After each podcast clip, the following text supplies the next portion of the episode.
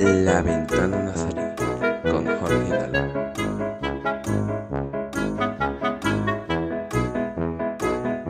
buenas aficionados y aficionadas rojiblanco, aficionados nazaríes en general.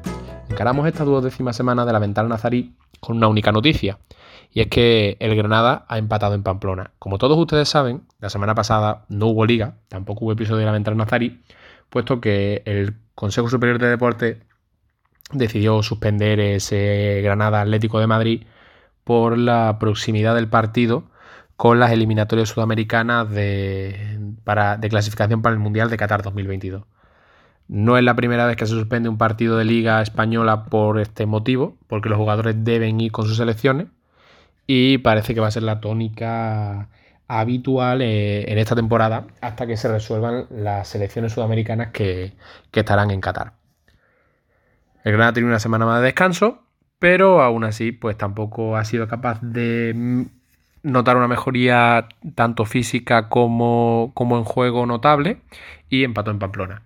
Es cierto que el partido a priori empezó bien, el Granada se defendía, parecía tener un poco más la pelota, hasta que se lesionó Juan Alonso. En el momento que la pieza clave del centro del campo del Granada se lesionó, y curiosidad que entrase Monchu, pues mm, el equipo se vino abajo, empezó a ceder terreno, empezó a ceder ocasiones a, los Asuna, hasta que en una de estas, otra vez en un fallo defensivo estrepitoso de la defensa nazarí, dejando controlar al Chile Ávila después de un rechace y dejándole disparar, pues puso por delante a, a Osasuna de Pamplona.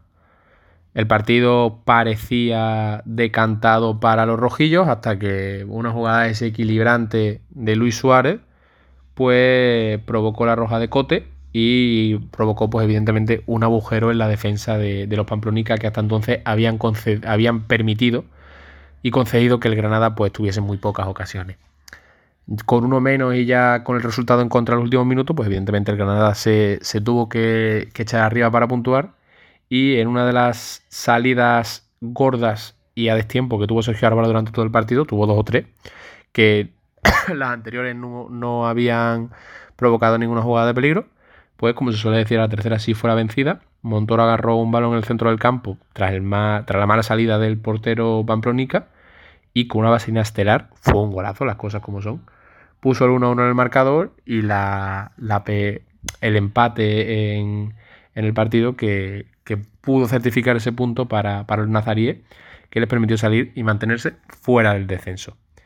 El Granada este jueves recibirá al Getafe, a la espera de confirmarse la, si hay alguna baja o no, y con la necesidad de, de ganar, ya no solo para mantenerse fuera de los puestos de descenso y con la, con la necesidad de mantener las sensaciones de la salvación de cara a final de temporada, sino para mantener también a Robert Moreno en el banquillo. Recordemos que el técnico nazarí se salvó in extremis en, la última jornada que se disputó, porque recordamos que en la anterior no hubo partido para el Granada por esa suspensión debido a, la proximidad del partido con el Atlético de Madrid con las eliminatorias, sudamericanas. Y fue capaz de ganar al Sevilla y el técnico pues se salvó de la guillotina prácticamente in extremis. Tras las malas sensaciones de juego después de la lesión de Gonalons, parece ser que otra vez, y evidentemente, el punto de mira está en el entrenador nazarí porque no es capaz de hacer al equipo jugar, adoptar ese estilo de juego que a priori funcionaba como se vio en pretemporada y que no está dando resultados en, temporada oficial. Curiosamente, el Granada, cuando abandonó el estilo de juego al que se, al que se le impuso, al que quería imponer Robert Moreno para acercarse más al que practicaba Diego Martínez, puntuó, ganó contra el Sevilla, pero vuelve a dar síntomas de que este equipo, salvo que cambien mucho las cosas, va a hacer sufrir bastante a los nazaríes en, esta temporada. Esperemos que no sea así y esperemos pues que este jueves contra el Getafe se, consiga la victoria. Recordemos un Getafe que también ha cambiado de entrenador. Despidió a Michel tras, la mala, el, tras el mal inicio de temporada que acabó con el equipo azulón como colista. Y que ha contratado a Quique Sánchez Flores, al que tampoco parece que haya sido capaz de, de insuflar aire nuevo al equipo, puesto que, empató el, único partido al que, hasta el que, en el que ha dirigido hasta ahora al, al, Getafe.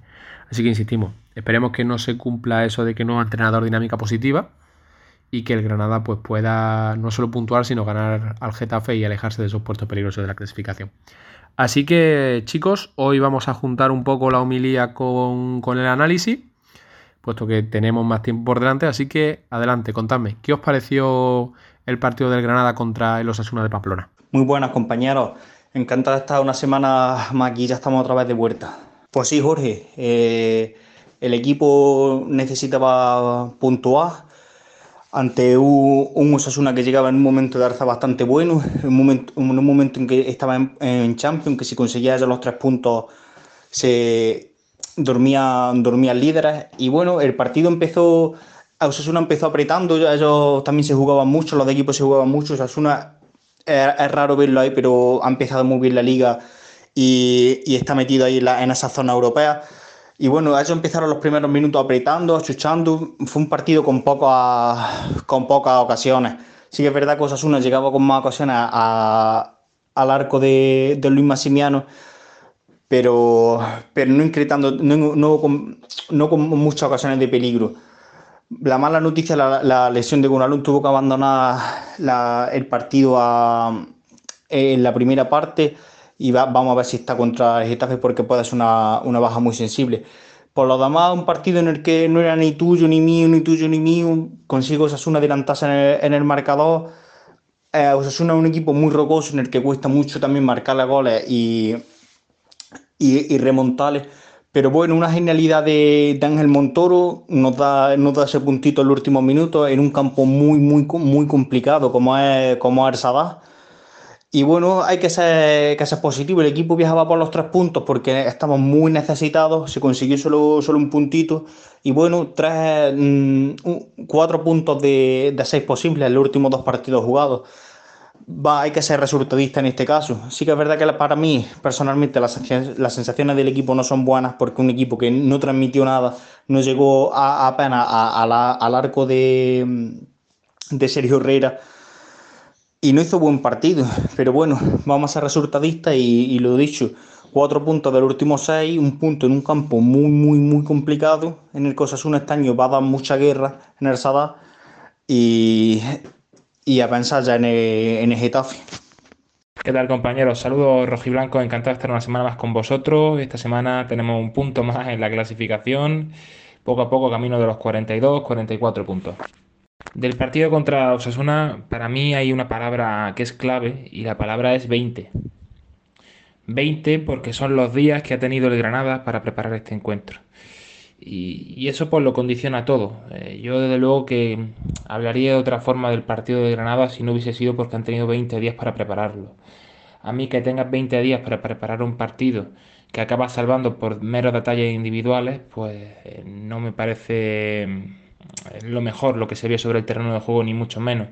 Vimos un Osasuna que estaba volcado en el primer tiempo, estaba claro que, que, iba a llegar el gol de Osasuna durante el primer tiempo, se nos acercaba el descanso, de hecho, y damos un poco gracias de que Osasuna no hubiese conseguido llegar al fondo de las mallas de, de Massimiano. Eh, lo acabó haciendo Chimi Ávila en el minuto 45 con, un, con una falta de contundencia defensiva apabullante. Es una un error de la defensa de libro, no se puede dejar ahí un balón muerto para que remate un jugador como Chimi Ávila, que sí que vino de una lesión larga, que bueno, que venía con muchas ganas de, anotar, con mucha hambre, y te hace el gol. Si es que no, no hay más, eso se lo deja en bandeja y claro que te hacen gol.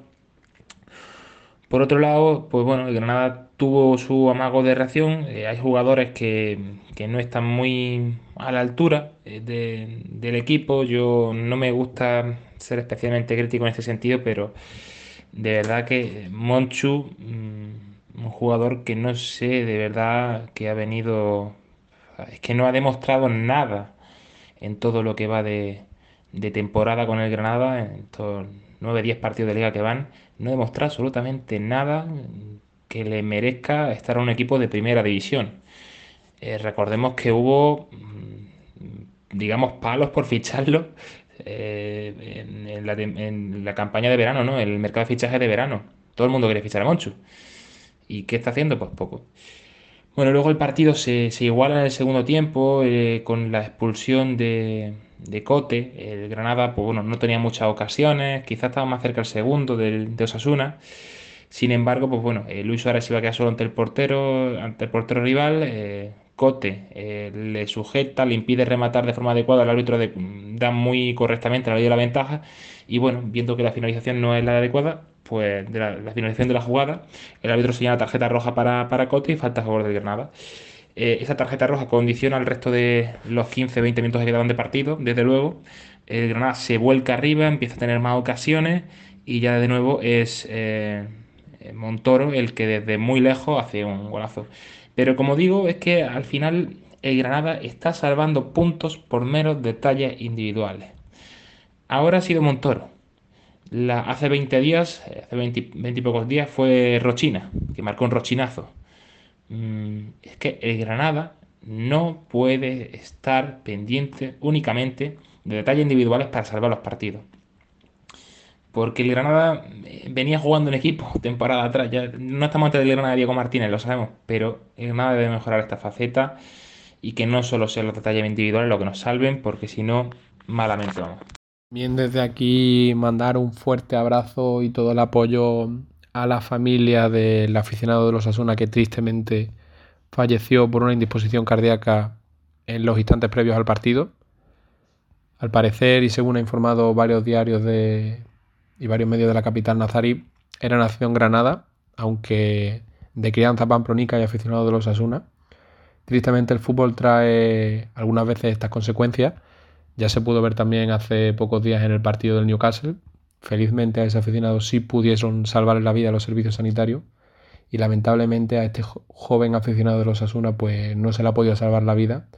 Así que todo nuestro apoyo y, y todo nuestro ánimo a sus familiares porque, insisto, trágicamente, algunas veces el fútbol viene con, con estas noticias tan, de, tan malas y que nadie, nadie, pues primero quiere contar y mucho menos asimilar, porque la verdad, en un deporte y en un espectáculo en el que la gente va, va a pasárselo bien, va a disfrutar de, de su equipo, de sus equipos, nunca deberían existir estos estos episodios que por desgracia a ninguno nos gusta transmitir. Mis condolencias para toda la familia de Osasuna y para el, eh, aficionado del Club Atlético Osasuna que falleció durante el partido, que curiosamente, como, se ha como habéis comentado, nació en Granada, así que desde, desde aquí, desde Granada y desde, eh, desde la ventana nazarí, le mandamos el más, el más sentido pésame, tanto a la familia de Osasuna como a la familia de, de familia. Descansa en paz. Hemos de lamentar que, bueno, que antes de comenzar el partido, el, Osasuna Granada falleció un aficionado en, la grada, un aficionado que lleva 40 años siendo socio de Osasuna, pero que era granadino de, nacimiento. Eh, por tanto, mandar desde, desde, aquí, desde la ventana Nazarí, un fuerte abrazo a, a sus familiares, allegados y amigos porque durante ese momento complicado y duro. Como siempre decimos chicos, muchísimas gracias por estar una semana aquí, muchísimas gracias Frank. Pues gracias a ti Jorge y gracias a ti José por dejarme compartir este ratito de, granadinismo con, ustedes. Vamos, vamos a ver si, las, si en el próximo programa tenemos grandes noticias en forma de victoria. Muchísimas gracias a ti también José Ángel. Muchas gracias compañeros, es un placer estar una semana con vosotros y esperemos que que podamos sacar algunos puntos en estas jornadas clave. Y a todos ustedes lo que les digo siempre, muchísimas gracias por estar al otro lado de las ondas, por darnos su confianza y dejarnos invadir un ratito sus vidas. Les pedimos disculpas por no hacer el episodio reglamentario que correspondía la pasada semana, pero al no haber liga creímos conveniente que no era necesario tiburarles con información que no, que no fuese relevante o con episodios que quizás no contuviesen toda la información o todo el, análisis necesario que, habitualmente tenemos. Les esperamos esta semana que tenemos un episodio doble. Recordamos el jueves el Granada jugará contra el Getafe en los Cármenes. Así que esperemos que sea la segunda victoria nazarí de la temporada. Cuídense y que pasen muy buena semana. Oh, it doesn't end that way. One woman's making my home, while the other woman making me do wrong. I didn't intend to let it get that strong. Now I've got to decide where I belong.